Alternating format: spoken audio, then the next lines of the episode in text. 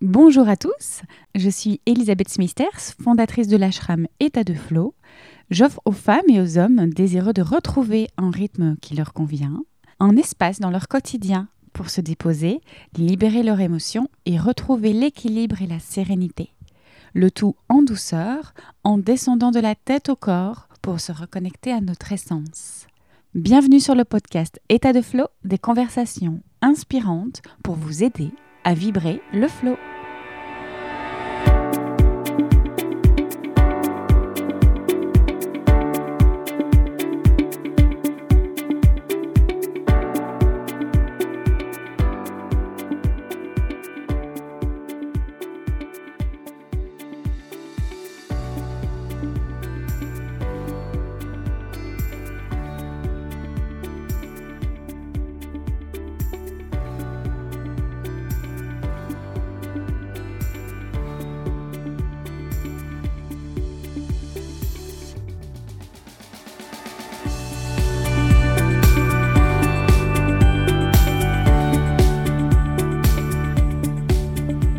Votre rapport à la chance?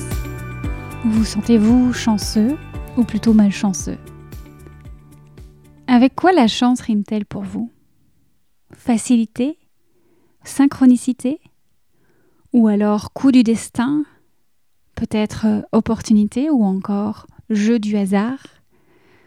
Et si la chance n'était finalement qu'une question de point de vue Et la chance a-t-elle une place dans notre perception de l'état de flow? Le livre de mon invité du jour, intitulé La chance, quel talent, m'a intrigué et j'ai décidé d'inviter son auteur au micro du podcast pour en parler avec nous. Et par chance, elle a accepté.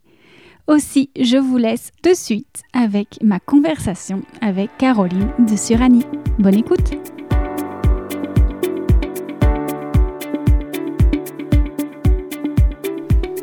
Bonjour Caroline. Bonjour Elisabeth. Coach de vie, hypnothérapeute et auteur d'une dizaine de livres dont le best-seller Mon programme Ikigai pour euh, mieux se connaître et trouver sa voie. Et puis le tout dernier, tout juste sorti, La chance, quel talent. C'est ce livre qui va nous intéresser aujourd'hui. Alors tout le monde n'a pas forcément le même rapport à la chance et même à la malchance. Une de mes clientes me partageait récemment combien elle est agacée quand on lui dit qu'elle a de la chance, que c'est facile pour elle, parce qu'elle estime en fait tout simplement qu'elle fait sa part pour mériter sa chance. Il me semble que toi aussi, c'est ce qui t'a donné l'impulsion d'écrire ce livre. Et euh, j'imagine que ceux qui nous écoutent, en tout cas certains de nos auditeurs, vont aujourd'hui se reconnaître dans ces propos. Est-ce que tu aurais un message pour eux aujourd'hui? Bah, oui, parce qu'en fait, euh, on croit que la chance, euh, elle nous tombe dessus, c'est le destin, on l'a ou on l'a pas. Et la bonne nouvelle, c'est que au contraire, elle se construit, elle s'apprend et c'est comme un muscle. Hmm. Il suffit de la travailler. Personnellement, je n'ai jamais vraiment vu la chance comme telle, mais plutôt comme euh, une opportunité que j'ai pu saisir ou que j'ai même provoquée, voire comme un signe du destin. Et c'est toutes ces choses-là qu'on va voir ensemble parce que ce qu'on appelle la chance, c'est plutôt une co-création et rarement un hasard, ni même de la magie. C'est ça, c'est plus une attitude face au hasard. C'est-à-dire, c'est pas ce qui nous arrive, c'est la manière dont on l'utilise, dont, on le prend, euh, comment on y réfléchit, ce qu'on veut en faire. Et on a beaucoup plus de pouvoir que ce qu'on imagine. Et c'est vraiment ça, euh, je pense, le message le plus important de ce livre, c'est de retrouver son pouvoir personnel, ne plus le confier à l'extérieur. Mathilde Plessard, déjà dans l'épisode 15, nous partageait ce que disent les Chinois à propos de la chance. Ils disent que la chance peut venir de trois endroits. La chance du ciel, donc notre naissance, la chance de l'environnement, plutôt lié à l'endroit où on va vivre. Tout cela peut en effet laisser croire au hasard, mais il y a une troisième chance qui est alors la chance de l'homme, son libre arbitre et les actions et pensées qu'il va mettre en place. C'est ton constat toi aussi? Mais c'est aussi, même en astrologie, euh, l'astrologue Vulgin, qui était un astrologue très connu dans les années 60, disait que le destin d'une personne n'est pas écrit dans les astres, que c'est juste des indications qui vont permettre de diriger son libre arbitre. Et du coup, de savoir où sont nos faiblesses et où sont nos forces va nous aider à y voir plus clair et à avancer vers le destin qu'on a choisi et pas forcément vers celui qui est écrit au départ. Tu expliques d'ailleurs dans ton livre que finalement, même avec les mêmes cartes, même si euh, deux personnes sont nées la même année, le même jour, hein, là tu parles de l'astrologie, euh, euh, avec les mêmes cartes où ça parle aussi ici de la même famille, peut-être le même style d'environnement, les mêmes chances de départ. Ça revient donc à, la chance du ciel et la chance de l'environnement qui seraient éventuellement identiques. Bien, ça n'empêche que certains sont bien dans leur basket et épanouis et qui font ce qui leur plaît alors que d'autres pas du tout. C'est ça, c'est vraiment pas une question de ce qu'on a ou qu'on n'a pas, ce avec quoi on est né ou pas né. Parfois, on se plaint de situations dont les autres rêvent et inversement.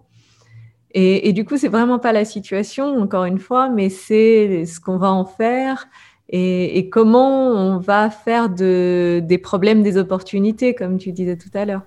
Eh bien, parlons de problèmes et d'en faire des opportunités, justement. J'ai beaucoup aimé dans ton livre quand tu partages l'expérience des sœurs Tatin qui ont créé la tarte Tatin et l'idée de faire d'une expérience accidentelle une découverte heureuse, finalement, euh, et que tu appelles, toi, la sérendipité. C'est ça? C'est ça.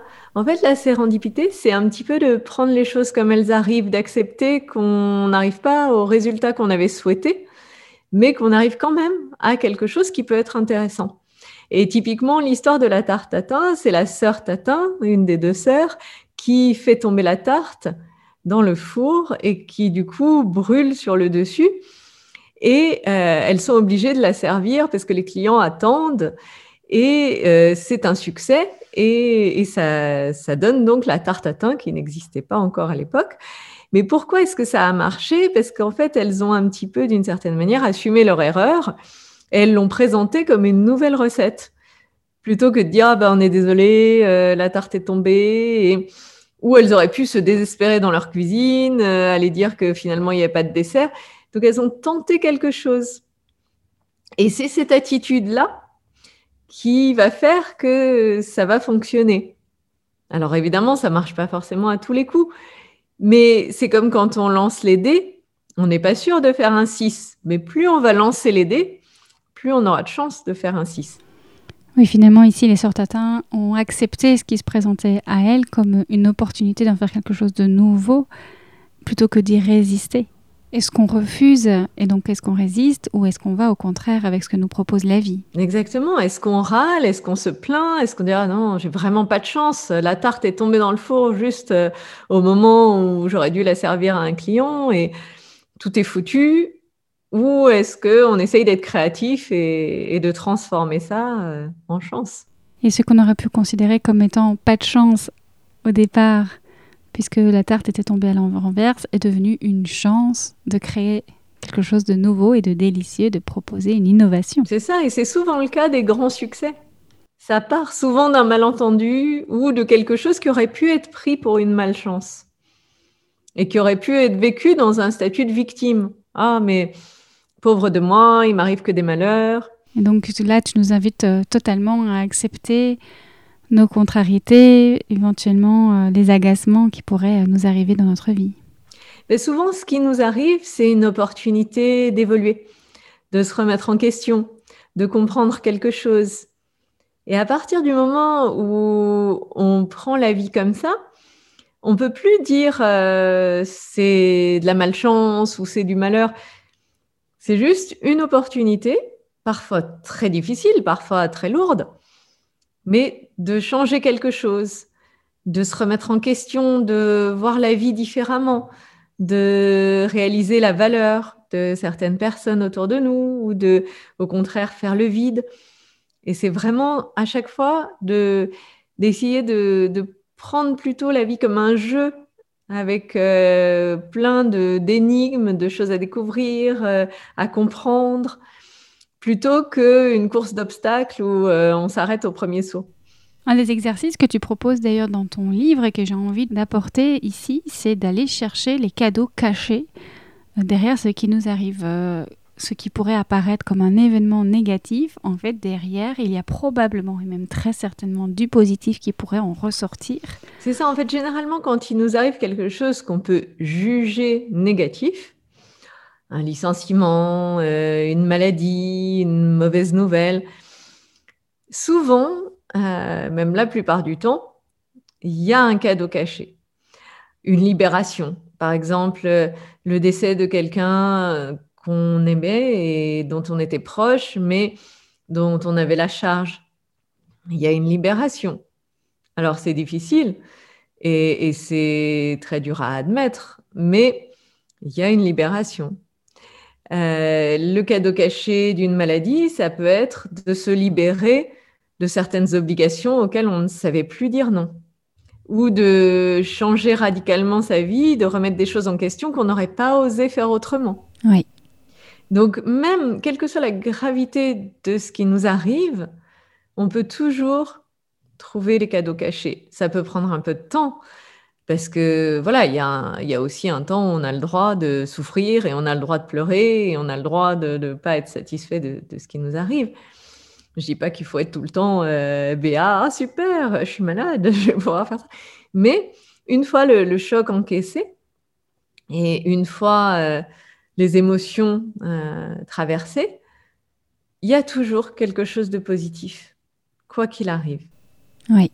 Et c'est cette confiance en la vie qui peut aider justement à avoir moins peur. Parce que souvent, ce qui nous bloque, ce qui nous empêche d'être nous-mêmes, ce qui nous empêche de euh, réussir, ce qui nous empêche d'avoir euh, accès à ce qui nous plaît, c'est généralement la peur. Il y a deux notions ici, celle euh, qui suggère qu'on ne voit pas notre chance, elle se cache là où on ne l'entend pas toujours. D'ailleurs, on, on se dit souvent que le voisin a plus de chance que nous, l'herbe est plus verte à côté. On ne voit pas que chez nous, euh, il y a plein de beauté également. Et finalement, la chance se cache là où on ne l'attend pas toujours. Donc, bien regarder les cadeaux cachés.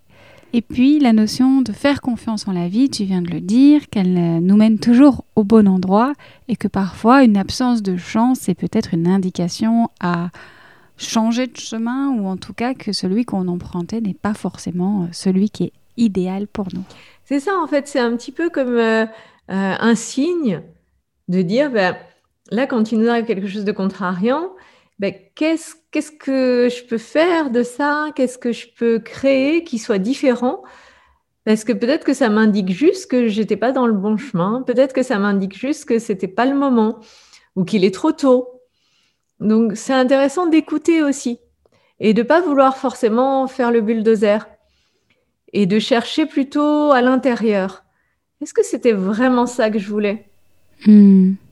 Parce que c'est ça aussi le problème, c'est que parfois, euh, tu parlais de se comparer aux autres, de trouver que les autres sont plus heureux, etc. Mais parfois, on veut faire comme les autres, parce qu'on se dit, bah, c'est ça le bonheur pour elle, donc bah, moi, je vais faire pareil, comme ça, moi aussi, je vais accéder à ce bonheur-là. Sauf que notre bonheur à nous, c'est pas forcément le même que celui des autres. Et que certaines choses qui pourraient paraître euh, fastidieuses, ennuyeuses, inintéressantes ou même pénibles à certaines personnes vont être extraordinaires pour nous et inversement. Et c'est l'erreur que j'ai pu faire euh, au début, euh, plus jeune, quand j'étais blogueuse mode. J'ai pensé que atteindre la célébrité d'une certaine manière dans ce domaine-là, que euh, le fait d'être reconnu, que les marques me prêtent des vêtements, qu'on m'appelle, etc. Que c'était ça le rêve, parce que c'était le, rêve de nombreuses personnes autour de moi et qui m'ont orienté vers ça et je n'ai pas écouté ce qui se passait à l'intérieur du tout. Et c'est vrai qu'on a tendance à se déconnecter de ce qui se passe à l'intérieur. Pourquoi on fait ça? Parce que souvent, dans l'enfance, on apprend à ne pas s'écouter. Par exemple, euh, mets ton manteau, il fait froid, disent les parents. Et, moi-même, en tant que parent, j'ai du mal à ne pas faire ça parce que c'est vrai, il fait froid, mets ton manteau. Mais là, en tant qu'enfant, on n'a pas froid. Ben non, j'ai pas froid. Ben si, mets ton manteau, il fait froid, tu vas tomber malade. Et là, on enregistre que non seulement nos sensations sont pas justes, on sent pas le froid alors qu'il fait froid, et en plus, ces sensations-là sont dangereuses parce qu'elles nous induisent en erreur et peuvent nous mener à la maladie. Donc, on n'écoute plus ce truc-là. Parce que les sensations qui viennent de l'intérieur sont fausses. Et de nombreuses fois, on remet ça en ligne. C'est-à-dire que ça va arriver de manière anecdotique, mais tout le temps. Finis ton assiette. Oui, mais j'ai plus faim. Et à l'intérieur, on sait bien qu'on n'a plus faim. Mais finis ton assiette, sinon tu vas pas grandir. Et là, c'est terrible parce que on arrête complètement de s'écouter. On se dit bon, ok, la réponse est à l'extérieur. Et donc, on remet sa vie entre les mains de ceux qui, selon nous, sont plus à même que nous de savoir ce qui est bon pour nous. Et l'exemple typique de ça, c'est la mode. On regarde dans les magazines ce qu'il est bon de porter. On se repose sur la vie de la vendeuse, des copines, de notre mari, de notre mec. Mais rarement on se demande, est-ce que ce vêtement est bon pour moi? Comment je me sens dedans? Et je prends un exemple très léger et très anodin parce que c'est vraiment très parlant. On fait moins ça pour la nourriture. Quoique, parce qu'aujourd'hui, il y a des tendances, malgré tout, aussi en alimentation, comme celle de ne pas manger de viande ou pas manger de gluten. C'est vrai. Des tendances tout à fait euh, saines hein, et qui, viennent souvent de déséquilibres alimentaires personnels, de, de, problèmes de digestion ou de convictions personnelles. Et malgré tout, on ne suit pas forcément notre petite voix, notre envie personnelle parce que... C'est mal vu ou... Oui. Mais pour le vêtement, c'est encore plus fort parce que c'est l'avis de l'autre qui est plus important que son propre avis. La vie vient de l'extérieur, les autres savent, moi je ne sais pas, et donc euh, voilà. je regarde et je lis, je vois, je cherche la vie à l'extérieur. Ceux qui sont experts, ceux que je considère comme experts, donc enfants, c'est les parents, ou la maîtresse, puis les professeurs, puis les copines qui sont plus expérimentées, puis euh, le petit ami qui sait certaines choses sûrement mieux que nous. Et du coup, on oublie complètement de s'écouter. Et ce lien-là, bah, on le perd. Et quand on perd ce lien à soi, bah, on, perd son pouvoir. On le donne aux autres. Les autres savent, la société sait mieux que moi ce qui est bon pour moi. C'est ça parce qu'on pense qu'on ne sait pas. Et on pense que finalement, s'écouter, c'est prendre des risques. Et c'est dangereux. Et en même temps, on perd aussi confiance en la vie, en quelque chose qui nous veut du bien. Et c'est pour ça que très souvent, on peut avoir une intuition de ce qu'on devrait faire, mais on ne le fait pas. On ne le fait pas parce qu'on a peur de se mettre en danger. Hmm. Et l'intuition qui est très utile à provoquer notre chance. Je voudrais juste faire une parenthèse justement sur la thématique de la chance pour rester un instant sur ton parcours parce que tu viens de nous partager ce passage dans la mode tu avais ton propre blog avec un certain succès. Ça marchait bien et pourtant tu as décidé de revenir à cette petite voix et de l'écouter pour retracer ton chemin. Qu'est-ce qui a fait que tu as repris ton chemin en main, que tu as repris ta responsabilité? Mais en fait, je n'ai pas vraiment décidé parce que c'est juste que je réussissais donc de mieux en mieux dans, dans ce domaine. Et à chaque fois, je me disais, oui, je suis pas heureuse, mais c'est parce que je suis pas encore invitée à tel et tel truc, je suis pas encore reconnue comme influente, j'ai pas encore euh, eu mon portrait dans tel ou tel magazine. On pourrait considérer que tu n'avais vraiment pas de chance, en fait. Voilà. et, et, un jour, j'arrive au Festival de Cannes, donc je suis invitée par une marque au Martinez. Je suis habillée par euh, les plus grandes marques, chaussée euh, par des chausseurs prestigieux, etc. Enfin, vraiment, je suis invitée absolument à toutes les soirées, même les plus inaccessibles. Et là, je me dis en fait non. En fait, je c'est pas ça parce que là, je suis au top de ce que je peux faire dans ce métier-là. Euh, j'ai des milliers de personnes qui m'écoutent, qui me suivent, mais ce que j'ai à leur raconter, c'est pas ça. Ce que j'ai envie de leur transmettre, c'est pas de faire semblant que c'est génial d'aller boire des verres dans des soirées euh, en talons aiguilles. Euh, moi, j'avais mal aux pieds. Euh, le champagne, 9 fois sur 10, c'était chaud. Puis moi, j'aime pas ça. Je bois très peu d'alcool. Et, et, cette espèce de faux semblant m'a sauté au visage à ce moment-là. Et du coup, j'ai tout lâché. J'ai arrêté. Alors que voilà, j'avais des lectrices. Mais j'ai pas été capable de continuer. J'ai complètement arrêté et je suis partie vivre en Inde. J'ai d'abord fait un voyage avec mon compagnon, qui est aujourd'hui mon mari, et, je suis partie comme ça, un peu au hasard. Et en Inde, je ne savais pas quoi faire. Je ne savais pas du tout comment j'allais pouvoir euh, me reconvertir. Je ne savais pas du tout. Je ne me connaissais pas. Je ne savais rien de moi, en fait. Et déjà, j'ai découvert que vivre avec euh, trois t-shirts, euh, une jupe et un pantalon, ça allait très bien, que ça ne me rendait pas particulièrement malheureuse, au contraire. Je me suis rendu compte que moi qui pensais avoir besoin de confort, bah, finalement, dormir dans des petits hôtels tout pourris, c'était pas gênant. Et, du coup, j'ai appris plein de choses et c'est comme si tout un tas d'idées reçues sur moi-même était tombé à ce moment-là. J'ai appris à m'écouter et j'ai commencé à, puisque j'avais pas de, planning précis, on allait d'une ville à l'autre euh, un peu comme on voulait, vu qu'on était en moto, on était très libre. Et j'ai décidé de vraiment écouter mes envies. Et un matin, je me suis réveillée en me disant, tiens, j'ai envie d'apprendre à, parler italien. Ce qui n'avait aucun sens, je suis nulle en langue. Euh, voilà, j'aime bien l'Italie, mais euh, pourquoi ça, pourquoi ça plutôt que le japonais ou j'en sais rien. Et donc, je, vais euh, dans un petit café qui était sur la plage et je regarde les petites annonces. Et il n'y a pas de cours d'italien, mais je vois cours de Watsu. Il faisait très très chaud et je pouvais pas me baigner dans la mer parce qu'on était dans un endroit où où c'était un peu l'Inde traditionnelle et où c'est pas très bien vu de se baigner. Et je vois que c'est dans l'eau 8 heures par jour. Et je me dis, bon, bah, je vais faire ce truc-là, je ne sais pas ce que c'est, mais euh, ça se passe dans l'eau. Euh, je vais y aller. Et il se trouve que le prof était italien et que j'ai rencontré euh, une fille extraordinaire là-bas, italienne aussi. Et du coup, j'ai pas du tout appris à parler italien, mais j'ai créé des liens avec deux Italiens, et, euh, et j'ai découvert euh, la pratique du watsu, qui est donc le shiatsu dans l'eau, le water shiatsu. Et ça m'a ouvert des perspectives incroyables, parce que j'ai compris que je pouvais guérir, que je pouvais euh, soulager, apaiser. j'ai compris que des tas de choses que je me reprochais, d'être calme, d'être un peu au ralenti, d'aimer euh, voilà le euh, l'harmonie, etc.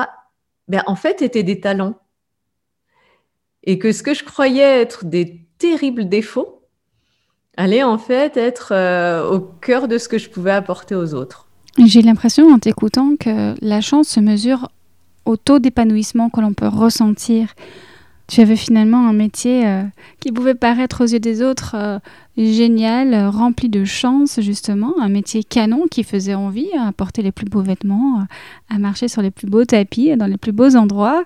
Et finalement, c'était pas la chance que toi, tu avais envie d'explorer. Et un jour, tu as décidé de te reconnecter à cette voie intérieure et aller découvrir la chance que tu voulais explorer. C'est ça, c'est comme si j'avais créé un espèce de personnage qui vivait une vie de rêve selon ce que je croyais être les codes du rêve. Et j'étais très très loin de qui j'étais vraiment. Et c'est pour ça que ça coinçait. C'était un espèce de masque qui a tenu un temps, mais qui ne pouvait pas tenir sur le long terme. Tu parles dans ton livre justement de cette idée que la chance vient aussi avec euh, le travail sur soi. Il y a besoin de travailler sur nos croyances, sur nos peurs et sur notre sécurité intérieure pour développer notre chance. Oui, c'est ça. Qu'est-ce que je suis capable de remettre en question? Parce qu'en fait, la chance, ça vient quand même du latin et, c'est un mot qui veut dire tomber. Donc, c'est quand même vraiment dans le lâcher prise. Hmm. C'est pas quelque chose qu'on provoque en faisant un plan, en disant voilà, je vais faire ça. Par exemple, j'aurais pu à ce moment-là m'acharner vouloir apprendre l'italien et, continuer dans cette direction que je m'étais donnée euh, en me réveillant le matin. Donc la chance, c'est vraiment l'ouverture, c'est dire, OK, peut-être que ce que je trouve, ça ressemble pas exactement au plan que j'ai fait au départ, mais le, le fait d'être ouvert et de dire, OK, je prends quand même, et je verrai bien ce qui se passe.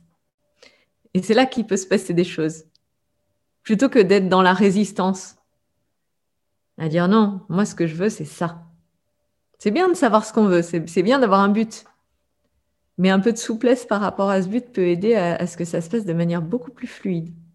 Oui, cette euh, souplesse, là j'ai envie évidemment de parler du yin yoga, en tout cas cette attitude de lenteur, de prendre du recul, d'observer et parfois même de ne rien faire pour pouvoir laisser émerger l'évidence de quoi j'ai envie, plutôt que de toujours être dans la vitesse, dans l'action, à foncer droit devant, dans le faire, dans le trop faire, très pressé, sans jamais finalement euh, voir les différents chemins qui peuvent être empruntés et les chances, la chance autour de nous.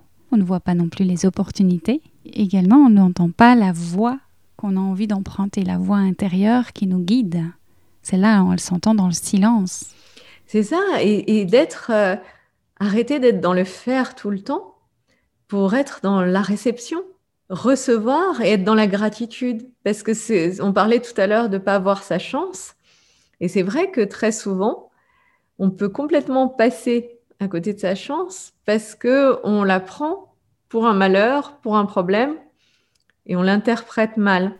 Ou pour un détail. C'est ça, exactement. Et du coup, le, fait de, se mettre en état de réception et de gratitude, ça permet aux choses d'arriver aussi. C'est cette fameuse ouverture dont je parlais tout à l'heure. L'ouverture, elle peut être euh, à la fois euh, dans les événements, j'accepte que ça ne se passe pas exactement comme je voulais, mais elle peut être aussi tout simplement dans dire, bah voilà, moi ce que j'aimerais, c'est ça. Et dire, voilà, je vais le recevoir. Et avoir cette certitude. Oui, réussir à s'arrêter pour écouter, pour réceptionner, c'est ce que tu nous dis, et c'est ce que dit aussi hein, le, yin yoga, d'être euh, un pas de recul plutôt que dans le pas d'après déjà dans la prochaine action. C'est ça, parce que si on est toujours dans l'action, on se pose plus de questions. Et c'est ce que je faisais à cette fameuse époque de blog mode, c'est-à-dire que c'est, il fallait faire, faire, faire, faire, faire, faire, faire. Donc forcément, en mettant autant en action, j'arrivais à avoir des résultats. Mais c'était épuisant. Et c'était pas du tout la bonne direction. Alors que quand on est dans cet état de réception, de recul, on peut laisser venir. Et on se rend tout de suite compte si c'est pas juste. Parce qu'on est à l'écoute. Et on sent à l'intérieur. Ouais, non, ça, c'est finalement, c'est peut-être pas tout à fait la bonne direction. Mais si on fait pas ce pas de recul, effectivement, à aucun moment, on peut se dire, c'est, pas pour moi, c'est pas le bon moment. Ou au contraire, euh, oui, il faut y aller, je sens que c'est ça. On entend souvent qu'il ne tente rien à rien. Il y a cette idée de tenter sa chance. J'ai presque envie de dire aussi de la forcer, avec plutôt une intention de la stimuler, de demander, de désirer, et donc d'être dans l'accueil pour recevoir ce qu'on a demandé. Et puis dans l'idée de forcer, ce n'est pas résister ou imposer, mais de se mettre en mouvement vers notre objectif se mettre en action vers ce qu'on désire. Il y a ces deux temps, alors finalement, dans la chance, l'accueil d'un côté, le yin, et puis le yang, l'action, au moment où, on y va. Et euh, parce qu'à un moment, il faut aussi se mettre en mouvement. Oui, c'est ça, c'est comme une danse. Accepter de faire pas en avant, pas en arrière, et être dans le mouvement. Mathilde Plessard, dont je parlais tout à l'heure, et qui est consultante en Feng Shui, propose un exercice que je trouve génial et tout à fait pertinent avec ce que tu nous partages ici. Tu vas nous, peut-être nous donner ton avis après. C'est cette idée de déplacer un objet par jour. Donc chaque jour, on déplace un objet dans notre environnement pendant 21 jours et de voir ce qui se passe en changeant un détail, finalement, chaque jour, tout est remis en question, tout est remis en mouvement autour de nous. Et donc, ça peut tout changer. C'est ça aussi, provoquer sa chance? C'est ce que je propose aussi euh, au début du livre, une idée un petit peu similaire. C'est que parfois, changer un tout petit détail de son quotidien va permettre de laisser entrer la chance. Par exemple, tout bêtement, de descendre une station plus tôt, de bus ou de métro, ou de prendre un chemin différent pour aller euh, jusqu'au travail. Euh, essayer une nouvelle boulangerie qui est un petit peu plus loin. Changer vraiment un, tout petit détail. Changer une habitude. Dire, tiens, bah voilà, le lundi, euh, je vais manger telle ou telle chose que je mange pas d'habitude. C'est vraiment des toutes petites choses, mais qui peuvent provoquer des prises de conscience, donner des idées, et surtout qui ouvrent la porte à la chance, qui permet qu'elle entre dans votre vie. Parce que si vous faites toujours exactement la même chose, ben, il y a un moment, ça tourne en rond et la chance, elle n'a pas d'entrée. C'est de créer de la place. C'est ça. Si on change de trajet, ben, ça ouvre la possibilité de croiser des tas de gens qu'on ne croise pas d'habitude. Alors c'est sûr, il y a 9 chances sur 10 que ça ne donne rien du tout de croiser ces gens différents. Mais on ne sait pas. Si dans ces gens différents, il y a quelqu'un que vous avez besoin de croiser, et eh ben, c'est l'opportunité que ça se fasse.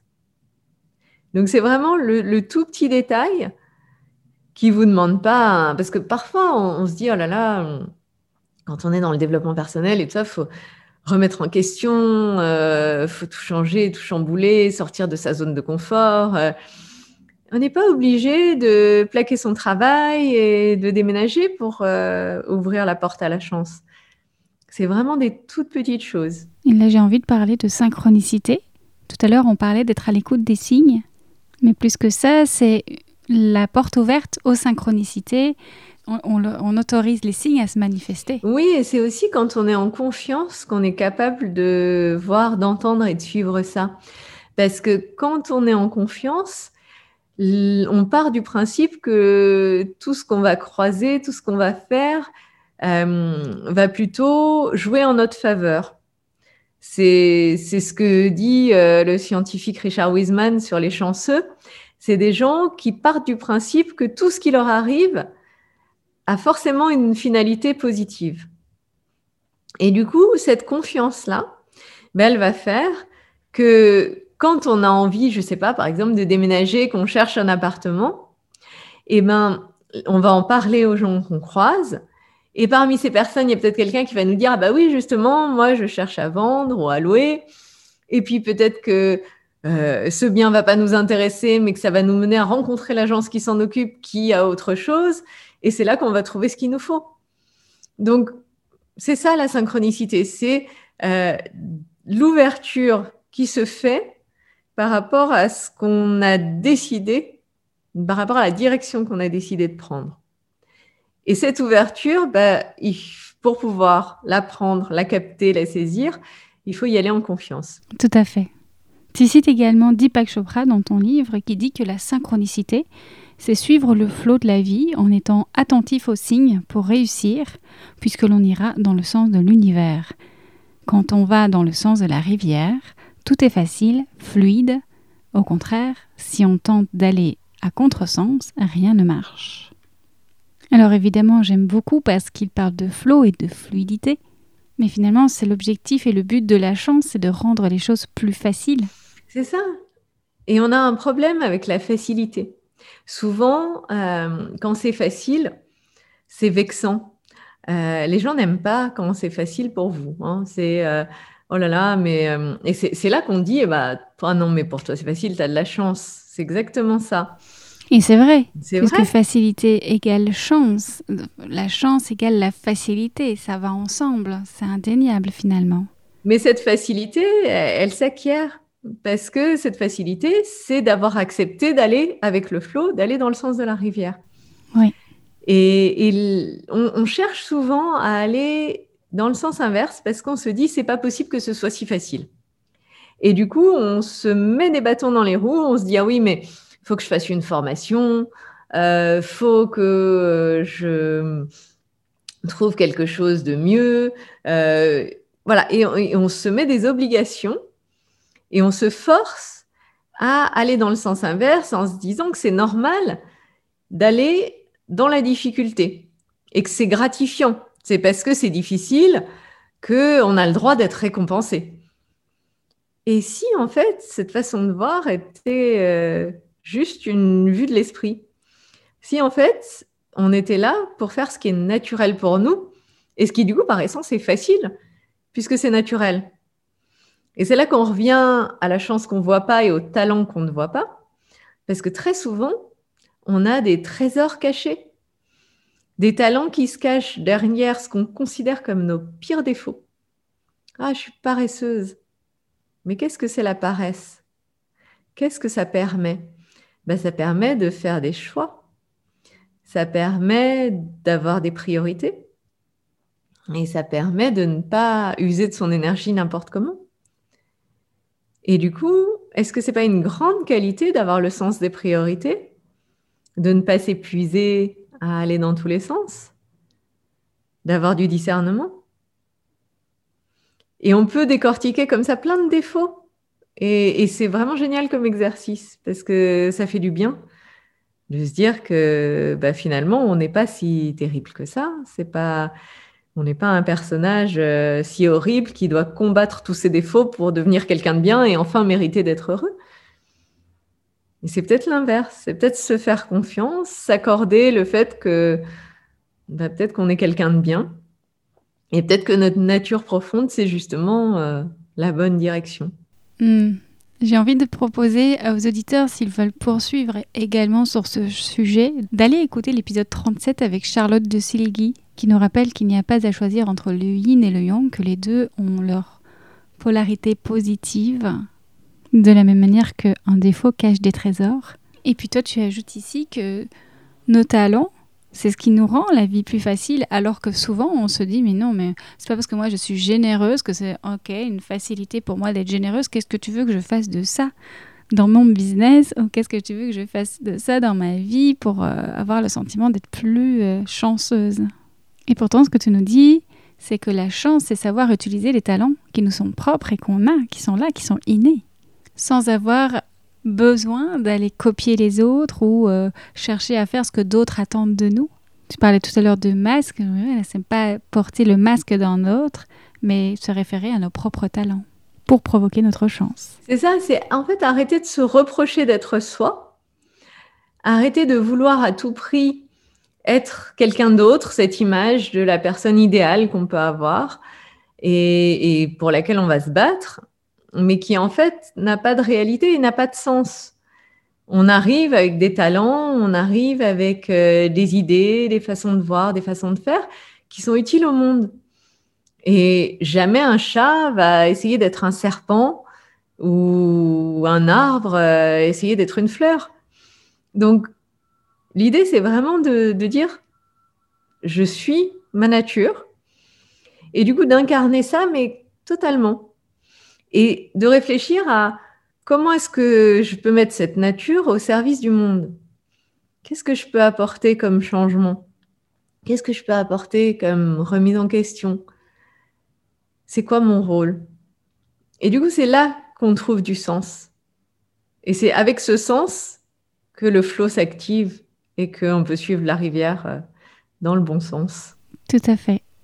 Et ça rejoint d'ailleurs l'idée d'être authentique. C'est ça parce que, en fait, quand on est authentique, on permet aux autres de l'être. Et ça, c'est extraordinaire parce que on va inspirer les personnes autour de soi à elles aussi se dévoiler. Ce qui n'est pas forcément évident parce que ça peut créer des conflits, ça peut euh, euh, dévoiler des choses désagréables. On n'est pas forcément dans le bonheur euh, cuit tralala, mais le fait d'être authentique, ça permet la liberté. Ça libère les autres.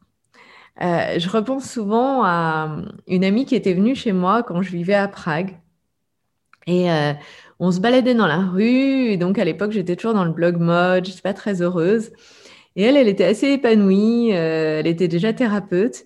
Et on croise une dame dans la rue qui donne des cours de danse et elle nous propose de venir à son cours. Puis moi, j'avais pas envie, j'avais mal au ventre, j'étais fatiguée, je voulais rentrer. Et elle, elle voulait y aller. Et elle m'a dit, bah écoute, j'y vais. Et sur le coup, j'étais hyper choquée. Je me dis, mais quand même, euh, elle vient me voir que quelques jours. Euh, elle part comme ça, euh, faire ce cours, elle me laisse tomber. c'est quand même pas très sympa. Puis après, j'ai réfléchi, je me suis dit, mais non, c'est génial. Elle est suffisamment libre et, suffisamment, elle a suffisamment confiance en notre relation pour pouvoir me dire qu'elle a vraiment envie de faire ça et se donner la liberté de le faire. Et ça veut dire qu'avec elle, ben moi aussi, si tout d'un coup j'ai un élan, si j'ai quelque chose, ben je pourrais le faire et elle se sentira pas abandonnée ou elle m'en voudra pas particulièrement. Et je trouve que c'est un très bon exemple parce que quand l'autre va être authentique, ben parfois ça peut heurter, ça peut choquer, ça peut on peut se dire, oh là là, mais euh, qu'est-ce qu'elle me fait? Mais en fait, c'est très intéressant parce que ça va être secouant, mais ça va permettre de se dire, bah, oui, moi aussi, j'ai le droit à ça. Moi aussi, je peux me permettre. Et alors, c'est pas ce qu'on apprend. On apprend à être poli, on apprend euh, à faire comme il faut. Et si on est invité, euh, il faut être là, etc. Et, et peut-être que ça aussi, c'est à apprendre avec plus de légèreté finalement. Et puis qui sait ce que toi, tu as pu faire pendant ce temps-là, ce que tu n'avais pas imaginé, et elle-même, elle a saisi sa chance. C'est ça, parce qu'elle aurait pu se forcer à rentrer avec moi, mais elle m'en aurait voulu.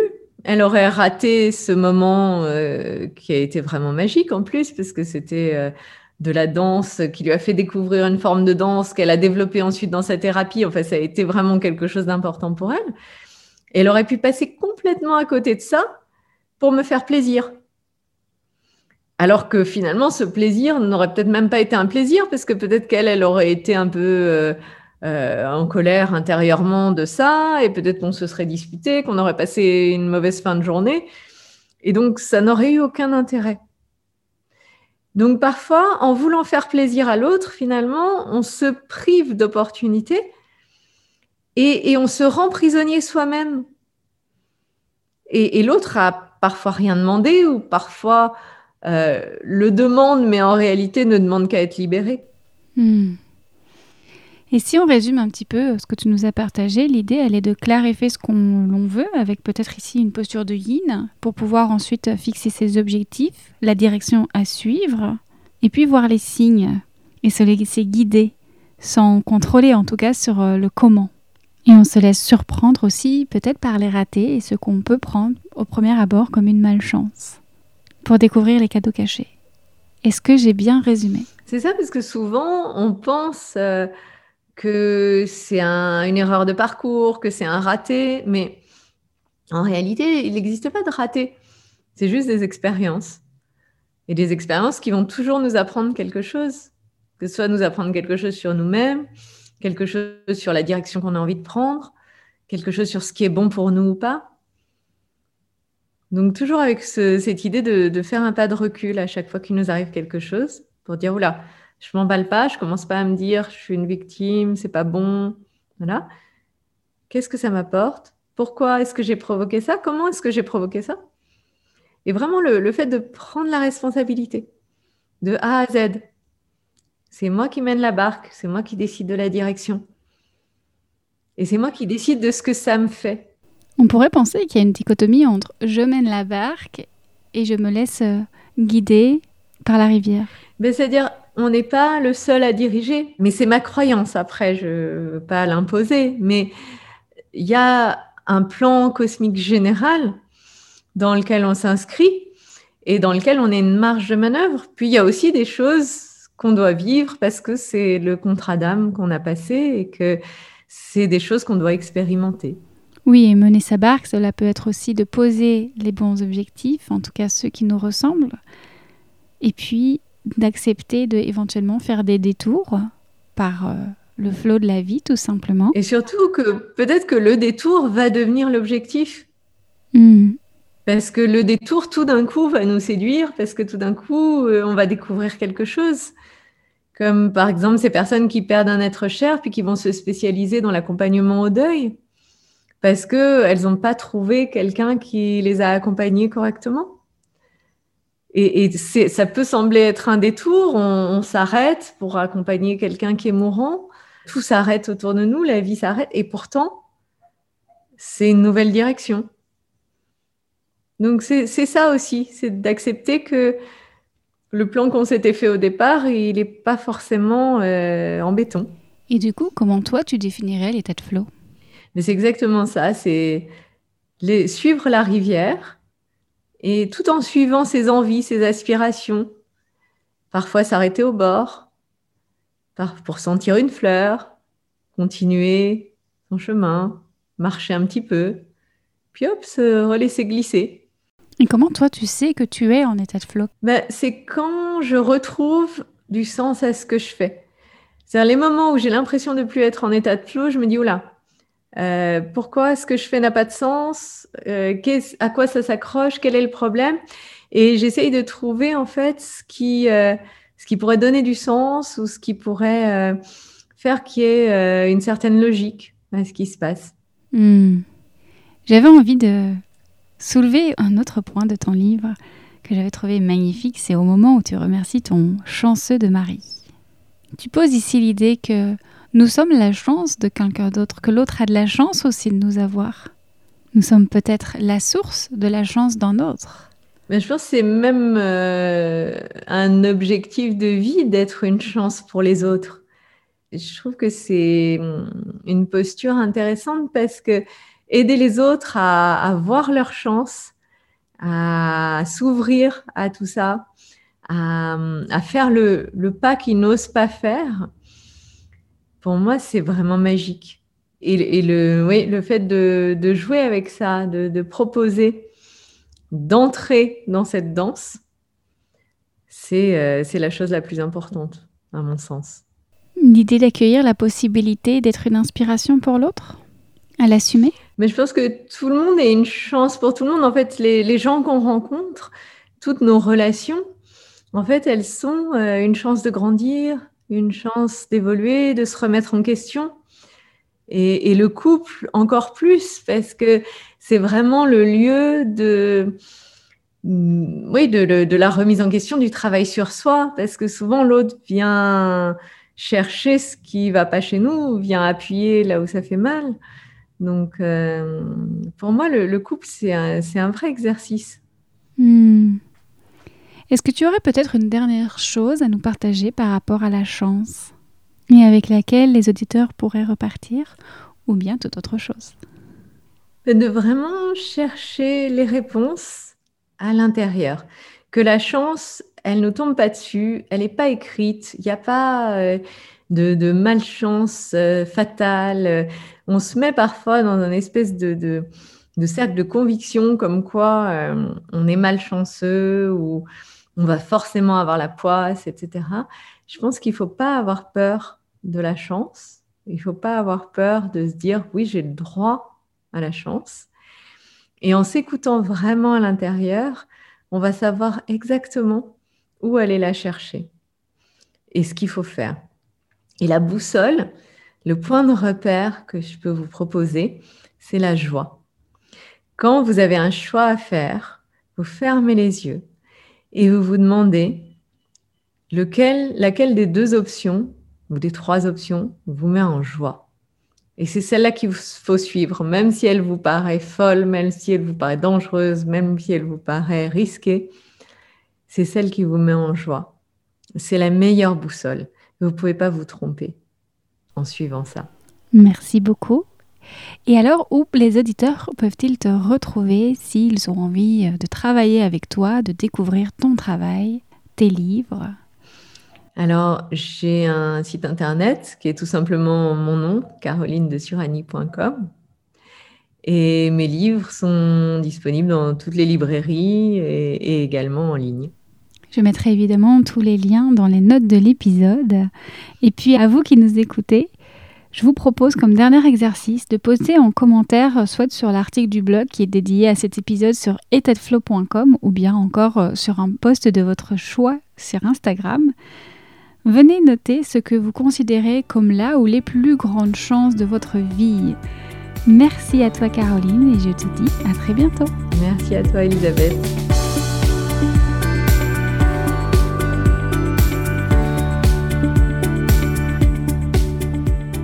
Je vous remercie d'avoir écouté cet épisode. Pour aller plus loin, l'ashram État de Flow vous ouvre ses portes. Conférences, pratiques douces telles que le yin yoga, yoga du visage, éveil du corps sacré, hatha flow ou encore la méditation et le bain sonore, venez apprendre à ralentir, à écouter vos besoins pour mieux poser vos limites et à observer la pulpe se déposer au fond de la bouteille quand le mental est trop agité. Pour nous rejoindre, rendez-vous sur étatdeflow.com. Et si vous avez aimé cet épisode, pensez à le partager sur les réseaux sociaux en mentionnant le compte état underscore podcast sur Instagram et à laisser un commentaire pour nous aider à le diffuser. Je vous souhaite une merveilleuse journée et je vous dis à très vite pour un nouvel épisode.